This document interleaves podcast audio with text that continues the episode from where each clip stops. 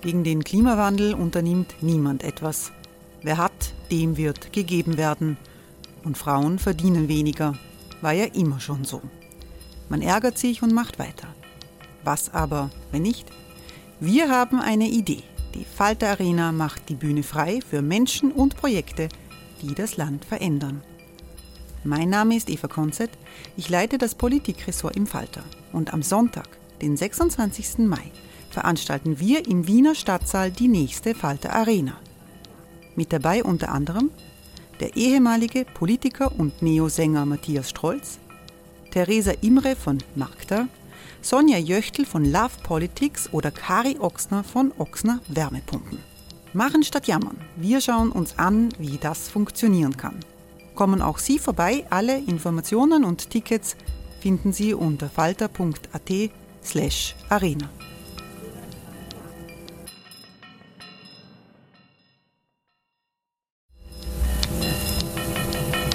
Falter-Podcasts werden durch Werbung unterstützt. Das hilft bei der Finanzierung unseres journalistischen Angebots. Hey, it's Ryan Reynolds and I'm here with Keith, co-star of my upcoming film If, only in theaters May 17th. Do you want to tell people the big news? All right, I'll do it. Sign up now and you'll get unlimited for $15 a month in six months of Paramount Plus Essential Plan on us. Mintmobile.com slash switch. Upfront payment of $45 equivalent to $15 per month. Unlimited over 40 gigabytes per month. Face lower speeds. Videos at 480p. Active Mint customers by 531.24 get six months of Paramount Plus Essential Plan. Auto renews after six months. Offer ends May 31st, 2024. Separate Paramount Plus registration required. Terms and conditions apply if rated PG.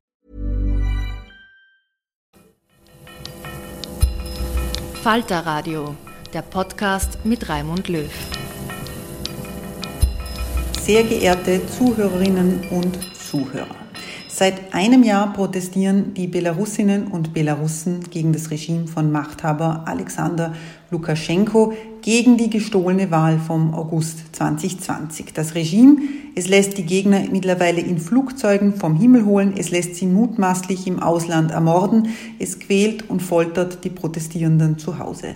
Vor zwei Tagen floh die Sprinterin Kristina Timanowskaja von den Olympischen Spielen in Tokio nach Warschau. In Wien gab es aus Sicherheitsgründen einen Zwischenstopp.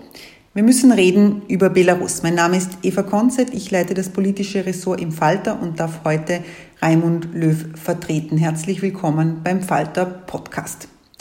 Christina Timanowskaja also. Eine Frau hat Lukaschenko die Stirn geboten. Wieder kann man sagen, denn es sind Frauen, die die Proteste wesentlich vorangetrieben haben. Auf der Vorderbühne in Person der Präsidentschaftskandidatin Svetlana Tichanowskaja und ihrer Mitstreiterinnen Veronika Zepkalo und Maria Kolesnikova im Hintergrund die tausenden Ärztinnen, Pflegerinnen, Lehrerinnen. Sehen wir eine weibliche Revolution?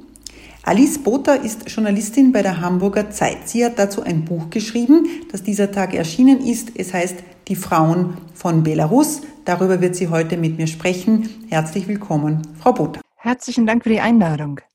Wir freuen uns sehr. Wir sind per Zoom miteinander verbunden. Das geht ja auch über die Grenzen hinweg. Frau Botha, ähm, vorgestern ist die belarussische Sprinterin Kristina Timanowskaja von Tokio nach Warschau geflohen, Schrägstrich geflogen. Ähm, sie hatte zuvor ihren Trainer kritisiert. Ähm, der belarussische Sportverband wollte sie zur Heimreise zwingen. Ist das Regime schon so schwach, dass man selbst so etwas nicht mehr tolerieren kann? Ich glaube schon, dass man äh, daran die Nervosität und die Angst äh, und eben auch einen gewissen totalitären Anspruch ableiten kann. Sie hatte ja, die Athletin hatte eben keine politischen Äußerungen äh, getätigt, sondern wirklich äh, die Strukturen, die Funktionsstrukturen äh, kritisiert. Also im Prinzip etwas, was wahrscheinlich zu einer sportlichen Auseinandersetzung, wenn es nicht rund läuft, dazugehört. Und ähm, dann wird sie eben tatsächlich zum Flughafen gezwungen, bekommt Hilfe von der Polizei. Also das wirkt auf uns schockierend, aber Belarusinnen und Belarus, mit denen ich gesprochen habe, sind keineswegs überrascht gewesen. Das ist auch nicht der erste Fall dieser Art. Und es sind auch andere Athleten betroffen, die jetzt Angst haben, zurückzukehren. Und das ist eine kontinuierliche Entwicklung. Wie gesagt, das ist nicht überraschend. Es wirkt auf Außenstehende überraschend, aber jeder, der im Land lebt oder ähm, ins Exil gehen musste, ist davon nicht überrascht, zu was für irren Maßnahmen dieses Regime mittlerweile zu greifen bereit ist. Dazu gehörte eben auch diese Flugzeugentführung, also eine Ryanair-Maschine, die vor kurzem äh, gezwungen worden ist, in Minsk zu landen, obwohl sie auf dem Weg nach Vilnius war, nur um einen Aktivisten ähm, eben zu verhaften. Und ähm, ich, ich glaube persönlich, dass es auf uns zwar ein bisschen verrückt wirkt, dass man mit einzelnen, gar nicht mal so bedeutsamen Personen so abrechnet, dass so ein Aufwand betrieben wird, um ähm, Zugriff auf sie zu bekommen. Aber ich glaube, das ist eben doch ein Ausdruck dessen, wie groß die Nervosität ist. Und ähm, Regime wie diese versuchen Schwäche und Nervosität immer durch übertriebene Stärke und, und Kraftdemonstration und Repression ähm, zu kompensieren. Und das wird hier eben ganz, ganz deutlich. Und das betrifft alle. Es betrifft Athleten und Athletinnen. Es betrifft Mediziner, Medizinerinnen, Lehrer, Rentnerinnen, wirklich durch alle gesellschaftliche Schichten hinweg, alle. Mitten in der Pandemie sind Ärztinnen entlassen worden dafür, dass sie das Regime kritisiert äh, haben, obwohl wirklich jede Hand benötigt worden ist, um, um eben mit den Folgen der Pandemie klarzukommen. Sie schreiben in Ihrem Buch ja, wie die Corona-Pandemie eigentlich sehr, sehr viel ändert, weil es dann schlussendlich die, die wichtigen Dinge auch in, in Frage stellt, ähm, vor allem für die Frauen. Warum ist denn hier so eine Zäsur passiert durch, durch ähm, die Covid-Krise im Land? Ähm, die Zäsur war so sehr spürbar dadurch, dass Alexander Lukaschenko ähm, die Pandemie nicht ernst genommen hat. Das kann man für die belarussische Regierung gar nicht sagen. Am Anfang haben die doch einiges getan. Die haben Fälle erfasst, sie haben getestet, sie haben versucht, Krankenhäuser umzustellen, um mit äh, der Covid-Pandemie umzugehen. Aber der Präsident selbst, der damals noch war, hat es nicht ernst genommen, hat ähm, immer wieder gesagt, esst doch Ingwer oder was habt ihr denn? Man sieht das Virus gar nicht. Ähm, geht saunen, fahrt Trecker, also es äh, klingt äh, Hanebüchen. Und er fand sehr verletzende und herablassende Worte für die Opfer äh, der Pandemie. Und ähm, da es insbesondere Frauen sind, die im Gesundheitssektor arbeiten, die Alte pflegen, die in der Familie sich um Kranke kümmern, die mitbekommen, was los ist, weil die Kinder irgendwie auf einmal verunsichert sind. Äh, in Belarus ging das Leben ja normal weiter und, und auf einmal fing die Gesellschaft an, Maßnahmen äh, anzuwenden, die gar nicht vorgesehen waren, um sich zu schützen. Und ich glaube, und Sie haben natürlich mitbekommen, wie schlecht ausgestattet die Krankenhäuser sind und das medizinische Personal. Und auf einmal bildete sich so eine Art Zivilgesellschaft.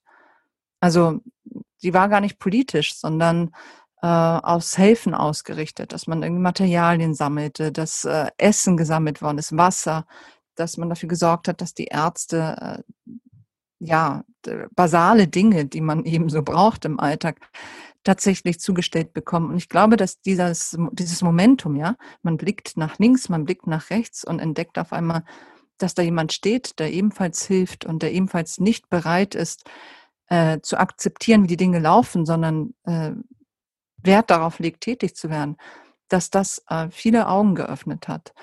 Und hinzu kommen natürlich Faktoren, die auch schon vor Covid angefangen haben. Also Covid war sozusagen der letzte Tropfen, der das fast zum Überlaufen gebracht hat und der Umgang mit Covid-19. Aber über all die Jahre hat sich offenbar sehr viel mehr angestaut, als Soziologen und Politologinnen ähm, zu begreifende Lage waren. Das Regime hat sich komplett entkoppelt von der Gesellschaft. Konnten dann diese, konnten dann die Protestierenden aufbauen auf diesen Strukturen, die es eben gegeben hat durch die Covid-Krise, ähm, Helferkreise, ähm, irgendwelche Delegationen, die eben Pakete beschaffen, die äh, versuchen, die Krankenhäuser auszustatten. Also hat, haben diese Leute getroffen, die danach dann quasi die Grundstruktur des Protests sein konnten. Ja, ja, sie, sie können vor allem an das Gefühl anknüpfen. Ich glaube, das war ganz, ganz wichtig. Also die, dieses, wie funktionieren Diktaturen oder autokratische Regime? Sie versuchen, die Menschen zu vereinzeln. Ja? Sie versuchen ihnen das Gefühl zu geben, du bist ein Nichts, du kannst nichts bewirken. Es ist so eine erlernte Hilflosigkeit auch, die über Generationen weitergegeben wird. Ja, von dir hängt nichts ab, egal was du tust. Es gab dann immer eine Opposition, auch in Belarus über viele, viele Jahre. Die Oppositionellen wurden eingesperrt, man hat sich irgendwie nicht dafür interessiert, weil ging einen irgendwie nichts an. So, und damit hatten sich sehr viele arrangiert mit so einer ähm, grauen Apathie. Aber äh, mit einem Mal hat eben diese Covid-19-Situation ähm, und die Strukturen, die drumherum entstanden sind, vor allem eben dieses Gefühl ähm, erschaffen, ich kann etwas verändern, von mir hängt etwas ab und es gibt sehr, sehr viele andere Menschen, die ebenfalls etwas verändern wollen. Und ich glaube, dass dieses Gefühl, wir sind viele, wir sind nicht allein, eine Voraussetzung war für die Proteste. Sie haben ein Buch geschrieben über diese Proteste, die dauern jetzt ein Jahr an. Ähm, die, die Wahl, die gestohlene, die gefälschte Wahl jährt sich am 9. August zum ersten Mal. Sie haben das Buch genannt, Die Frauen von Belarus.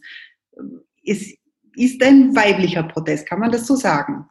Es ist natürlich kein rein weiblicher Protest und ich würde auch Männer und Frauen hier nicht ausspielen.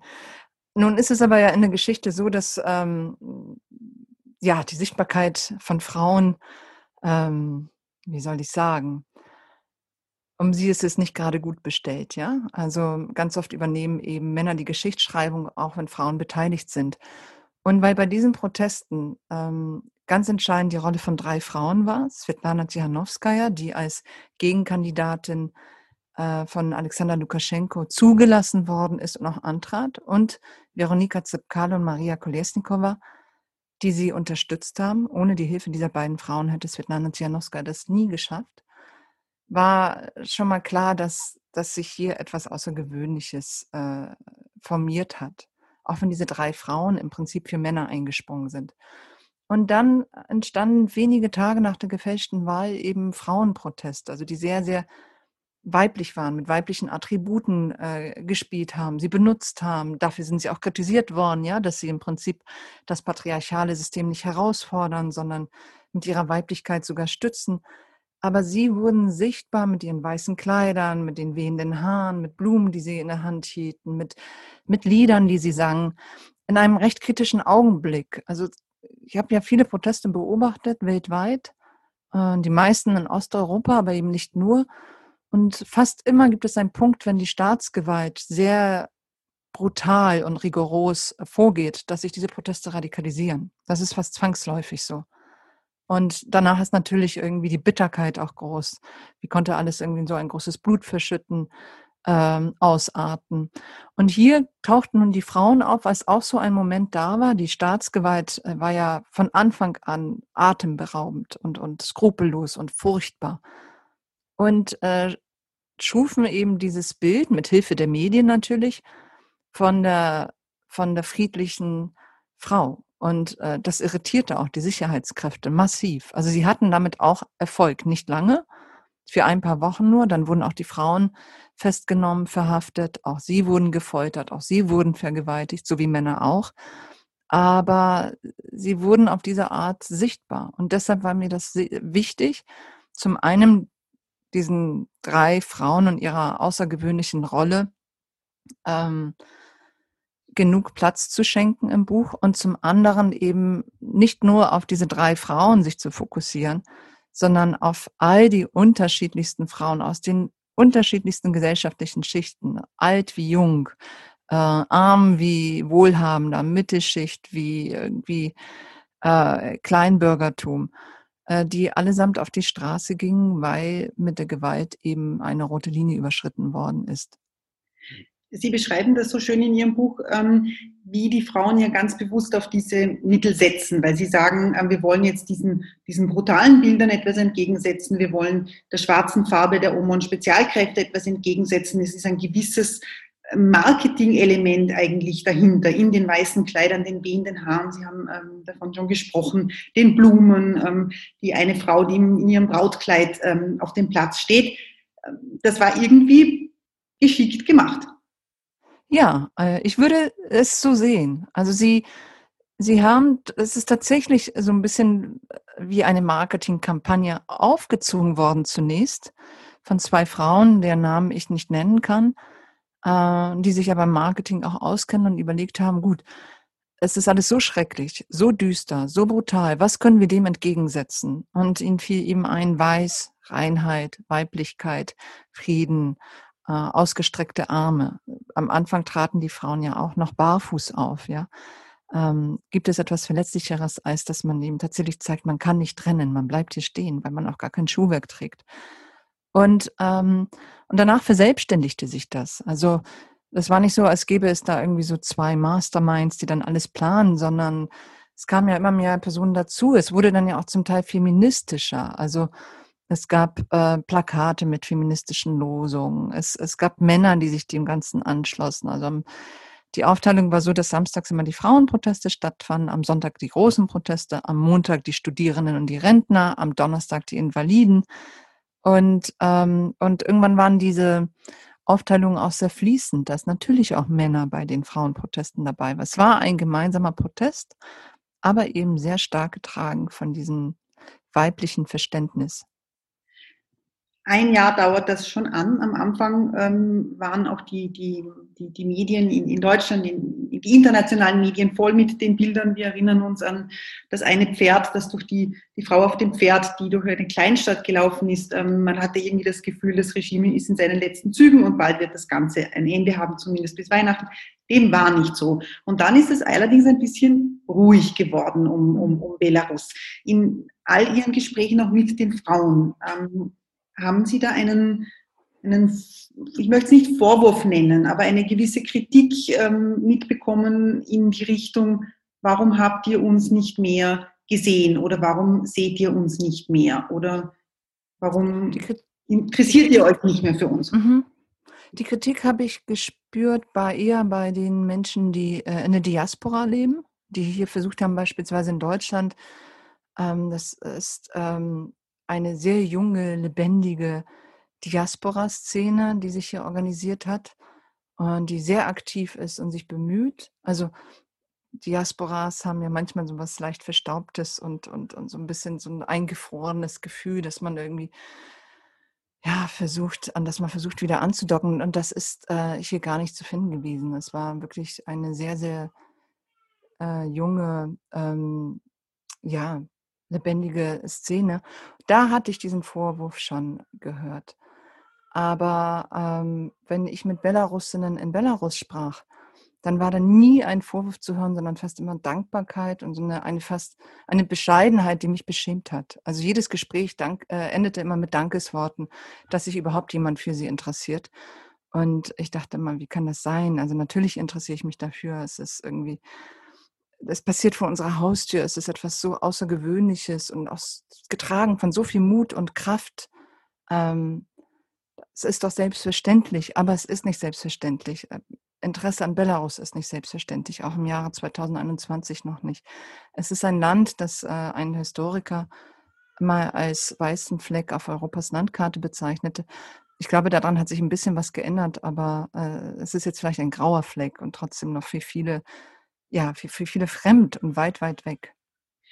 Sie sind Journalistin bei der Zeit, haben äh, in einer der letzten Ausgaben auch einen Artikel über Ihr Buch oder einen Auszug aus dem Buch veröffentlicht, wo man ein bisschen Kritik heraushören konnte, wenn man wollte, zumindest eine gewisse Überraschung auch gegenüber den Feministinnen in Deutschland und in Österreich, äh, wo sie gesagt haben, warum habt ihr nicht mehr ähm, zugehört oder hingeschaut oder beziehungsweise was muss eigentlich mehr passieren, als dass Frauen in einem Land zwei, äh, Flugkil äh, zwei Flugstunden von uns entfernt auf die Barrikaden gehen und eine, eine Revolution vorantreiben wollen. Mm, ja, sind ja nicht mehr zwei Flugstunden. Also es ist wirklich nächste Nachbarschaft. Und ähm, die Kritik äh, habe ich formuliert, weil meine Ansprüche wahrscheinlich auch an die Feministinnen größer sind. Ähm, ich wehre mich dagegen, dass äh, dass die Feministinnen allein dafür sorgen müssen, dass es eine Öffentlichkeit gibt, die sich für Belarus interessiert und für die Situation der Frauen. Und manchmal hatte ich den Eindruck, dass einige mir dann sehr beflissen zustimmen, ja, ja, diese Feministinnen. Äh, und bei uns kämpfen sie fürs Gendersternchen, als würde es darum gehen. Also man kann das eine nicht gegen das andere ausspielen. Und, und das Desinteresse ist keine Spezialität äh, von westlichen Feministinnen, sondern eben ein, äh, sie hat historische das Desinteresse hat historische Ursachen. Äh, es fängt in der Bundesrepublik gleich nach 1945 mit der mangelnden Aufarbeitung der schrecklichen Verbrechen der Wehrmacht und, und der Deutschen im Osten an ähm, und setzt sich halt eben fort bis heute. Also es wäre ungerecht, nur den Feministinnen einen Vorwurf draus zu machen. Nur Ich hätte gedacht, dass wenn vor der eigenen Haustür so sichtbar Frauen ähm, ihr Leben riskieren, wie sie es bislang gekannt hatten, dass dann mehr Solidarität kommt. Mit Solidarität meine ich auch eigentlich nur Aufmerksamkeit. Mehr ist es nicht. Schafft Öffentlichkeit, Sichtbarkeit. Das ist das Einzige, was die Menschen dort schützt. Und um mehr fragen sie auch gar nicht. Mit, mit, wie sicher sitzt denn Alexander Lukaschenko heute noch im Sattel? Gibt es irgendwelche Anzeichen, dass A, die eigene Elite ihn möglicherweise verlassen könnte, die, die, die Regimeträger, dass, dass Russland seine schützende Hand wegzieht? Hat man das Gefühl, dass da irgendwas in Bewegung kommen könnte oder ist das jetzt alles total in sich vertrackt und eigentlich nicht auflösbar? Das ist eine sehr gute Frage und ich bräuchte dafür irgendwie eine Zauberkugel, um, um sie beantworten zu können. Aber das Stichwort haben Sie eigentlich geliefert, nämlich Russland. Und was der Kreml entscheidet, äh, wird dann letztlich Konsequenzen in Minsk haben. Dass Alexander Lukaschenko sich nicht seiner Macht sicher sein kann, zeigt, wie oft er Wladimir Putin trifft, welche Körpersprache dann sichtbar ist, wie wenig bekannt darüber ist, was die beiden zu besprechen haben. Es ist auch bekannt, dass Wladimir Putin äh, Alexander Lukaschenko nicht gerade schätzt. Also es ist ein schwieriger Verhandlungspartner für ihn, der immer laviert hat, äh, sich der EU zugewandt hat, um eben sich der russischen, sich dem russischen Zugriff äh, zu entziehen, dann wieder Russland und so weiter. Dieses Lavieren funktioniert jetzt natürlich nicht mehr. Äh, er ist jetzt äh, Russland und dem Kreml komplett ausgeliefert. Und ich glaube auch nicht, dass der Kreml bereit ist, an ihm um jeden Preis festzuhalten. Also vielleicht kommt dann ein anderes Gesicht. Die Frage ist nur, was dann eben mit den Strukturen passiert. Ähm, dass er nervös ist, zeigt einfach, dass er sich wirklich im Krieg wähnt. Also was man in den Staatsmedien sieht, wenn man seine Äußerungen hört, dann merkt man, er ist informiert, er ist auf dem Laufenden und er glaubt tatsächlich im Krieg zu sein. Er benutzt eine martialische Sprache, eine Sprache, die den anderen entmenschlicht, die keinerlei Kompromissbereitschaft äh, zu er erkennen lässt. Und ähm, selbst sein Auftreten im Sommer, als er dann eben mit einer kugelsicheren Weste und einer Kalaschnikow in der Hand im Hubschrauber über Minsk äh, flog, wie so ein, ein, ein Feldherr äh, der modernen Art, zeigt irgendwie, wie, ja, wie, wie sehr er sich doch bedroht fühlt und wie sehr er bereit ist, zu allen Mitteln zu greifen, um seine Macht zu konsolidieren.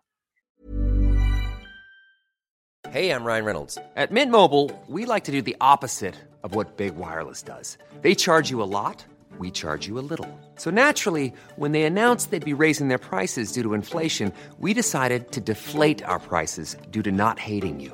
That's right. We're cutting the price of Mint Unlimited from $30 a month to just $15 a month. Give it a try at mintmobile.com slash switch. $45 upfront for three months plus taxes and fees. Promote for new customers for limited time. Unlimited more than 40 gigabytes per month. Slows. Full terms at mintmobile.com. Wir haben auf der einen Seite ein schwaches Regime, wir haben aber auch eine möglicherweise relativ schwache Opposition, zumindest eine geografisch zersplitterte. Ähm, die drei Frauen sind in drei verschiedenen Ländern, wobei man da sagen muss, dass äh, Maria Kolesnikova, ähm, gegen, die sitzt noch in, in, in Minsk in, in, in, in, Haft und gegen sie wurde gerade das Verfahren eröffnet. Wir haben den äh, Mord an, an dem Aktivisten Shishow in Kiew gesehen, der wahrscheinlich auf das belarussische Regime zurückzuführen ist. Also wie geeint ist die Opposition, beziehungsweise wie geeint kann sie denn überhaupt sein, von verschiedenen Stützpunkten aus arbeiten? Ich glaube, das ist wirklich eine schwierige Frage. Es ist ja auch eine neue Opposition. Fast alle, die diese Opposition jetzt mittragen, waren bis 2020 nicht äh, in der Opposition aktiv. Also diese alte Opposition, die schon seit Jahrzehnten kämpft, äh, die teilweise im Ausland ist, teilweise auch in Haft, äh, spielt hier eine nicht so große Rolle. Es sind jetzt neue Gesichter, die halt eben auch für viele anschlussfähiger sind. Und das ist, wie Sie sagen, die eine, Veronika Zepkalo und ihr Mann, sitzen in Riga fest im Exil, warten darauf, dass sie irgendwann zurück können. Svetlana Tjanowskaja äh, sitzt in Vilnius mit ihren Kindern. Ihr Mann ist derweil in Minsk seit über, einer, äh, seit über einem Jahr in Haft, in Isolationshaft. Und im Prinzip ist er eine Geisel des Regimes. Also sie muss ausblenden, dass jede Aktion, die sie tätigt, möglicherweise Auswirkungen auf sein Wohlbefinden hat. Und die dritte ist eben Maria Kolesnikova, die sich geweigert hat, ähm, aus dem Land gezwungen zu werden, ihren Pass zerriss und sich ganz bewusst für fürs Gefängnis entschieden hat. Ihr drohen bis zu zwölf Jahre Haft. Und man merkt, ähm, dass die Zeit gegen sie spielt. Also Svetlana Tsihanowskaja, so war mein Eindruck zumindest, versucht, diese Bewegung zusammenzuhalten, Einigkeit zu zeigen, Minimalziele zu haben, die sehr groß sind, also eben Neuwahlen und äh, Freilassung aller politischen Gefangenen und Ende der Staatsgewalt. Aber es wird natürlich immer, ähm, immer schwerer. Also die einen gründen eine Partei, die anderen denken darüber nach. Sie findet, es ist jetzt nicht die Zeit für die Partei. Diese krassen internationalen Fälle, über die wir sprachen, ähm, die Leichtathletin, die Flugzeugentführung, ähm, ich glaube, die tragen dazu bei, dass dann doch wieder so einigende Momente hinzukommen, wo man sich zusammensetzt und sagt, gut, ähm, wir schöpfen daraus neue Kraft. Ähm, die internationale Öffentlichkeit spielt uns hier in die Hände, lasst uns das nutzen. Aber was dann jetzt ähm, mit dieser Position sein wird, wenn sie, wenn der Zustand noch zwei, drei, vier Jahre andauert, das ist wirklich sehr schwer zu sagen. Ich glaube, alle wissen einfach, es gibt keinen Schritt zurück. Wir können ja nicht sagen, wir sind gescheitert, wir gehen jetzt wieder zurück ins Land und leben unser altes Leben weiter, sondern äh, es ist, sie haben eine bestimmte Grenze überschritten und äh, eine Rückkehr ist nicht möglich. Frau Botha, ich danke Ihnen sehr für dieses Gespräch. Danke Ihnen für die Einladung nochmal. Das war der Falter-Podcast. Ähm, alle aktuellen Berichte zu Belarus finden Sie bei uns im Print. Ein Abo können Sie abschließen unter www.falter.at-abo. Die Signation hat Ursula Winterauer gestaltet. Anna Goldenberg betreut die Technik. Bis zum nächsten Mal. Alles Liebe. Herzlichen Dank, Frau Bauer.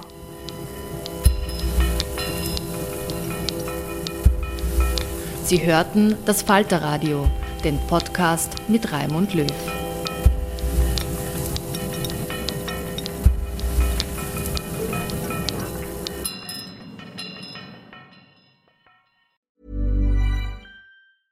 Even when we're on a budget, we still deserve nice things.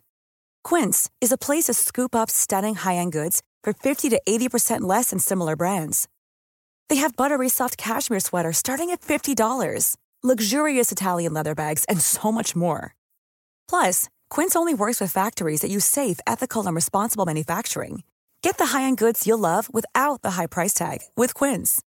Go to quince.com/style for free shipping and 365-day returns.